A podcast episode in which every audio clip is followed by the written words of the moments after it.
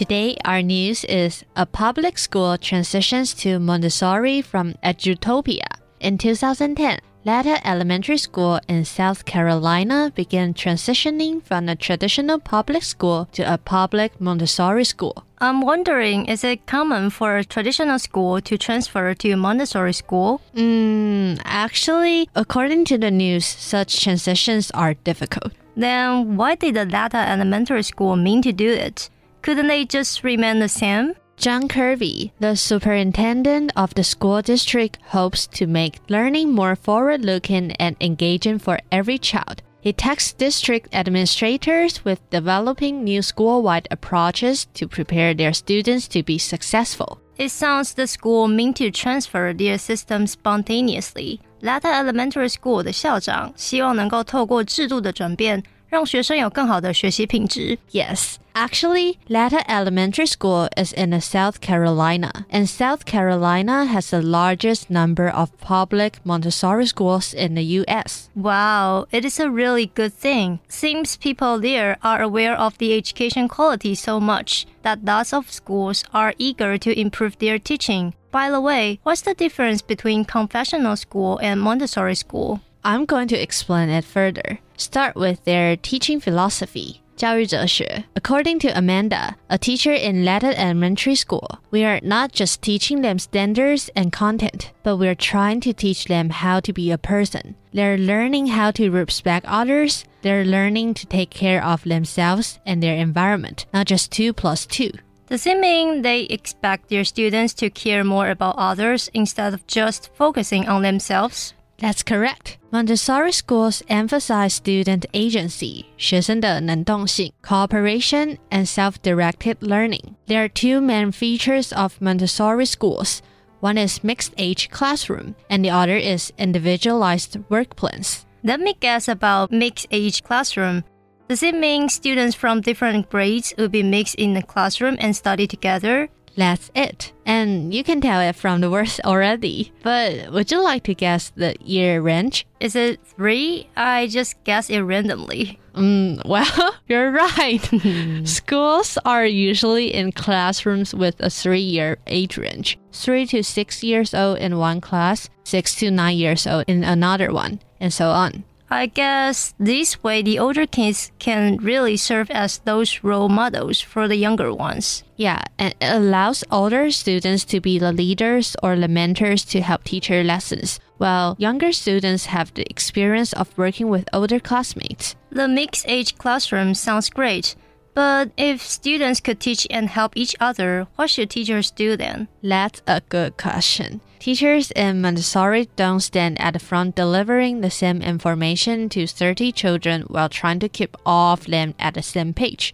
Instead, the teacher would help students in one-on-one setting or in small groups. 所以蒙特梭利学校的老师不会像传统学校老师总是站在讲台前面，台下的同学拼命的抄笔记，而是啊，老师就会在教室里面走来走去，观察同学们分组进行各自的学习进度，并且适时的提供他们帮助。 Montessori does all this with no grades, no tests, and no homework. Oh, I'm so envious of it. I used to have tons of homework in my study years. Yeah, me too. Also, flexible classroom designs that students choose where they work and what they work on. You mean they don't even have their own assigned seats? They can decide where they like to go? That's what I mean about flexible classroom designs. In Montessori school, students have rocks that they work on. They have their lessons on that rock. As they get finished with the class, they can get up and they can go and they can move. Wow, the rocks sound like they're portable seats. By the way, how do students know what they need to learn or what mentors need to teach? Here comes to another feature of Montessori school, which is individualized work plan. Rather than whole class lessons, each student will have their own study lessons at different pace. 蒙特梭利的另一个特色就是每个学生他都有符合各自能力的步伐的学习计划。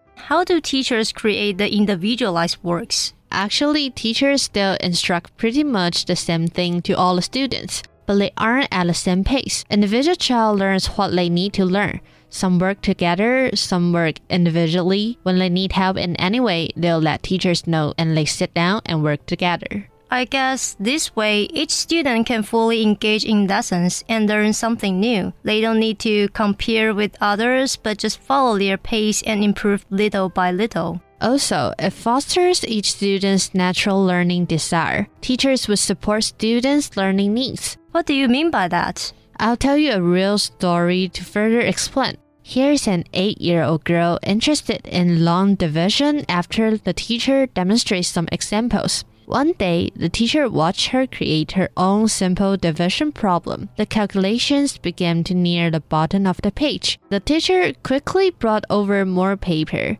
And some hours later, when the girl decided she was done, there were so many sheets of paper taped to each other, from the ceiling to the floor. I think children in Montessori can indeed follow their interests wherever their passion leads, regardless what other kids in the class are working on. That's pretty true. Montessori teaching method seems totally different with conventional teaching. Did Latta Elementary School face any challenge while transitioning to Montessori school? Yes, of course they do. The school took five years to complete its transition. And it's difficult for them to move over a complete different way of presenting lessons or setting up their classroom. 对像一些教书已经三四十年的资深老师来说，一下子要他们转换自己已经熟悉很久的教学模式，或者是培养一个新的教学理念，真的是一件很困难的事。How about the outcome? I'm curious about if students change anyway. After the transition, the biggest impact is that their children become independent thinkers and very good problem solvers.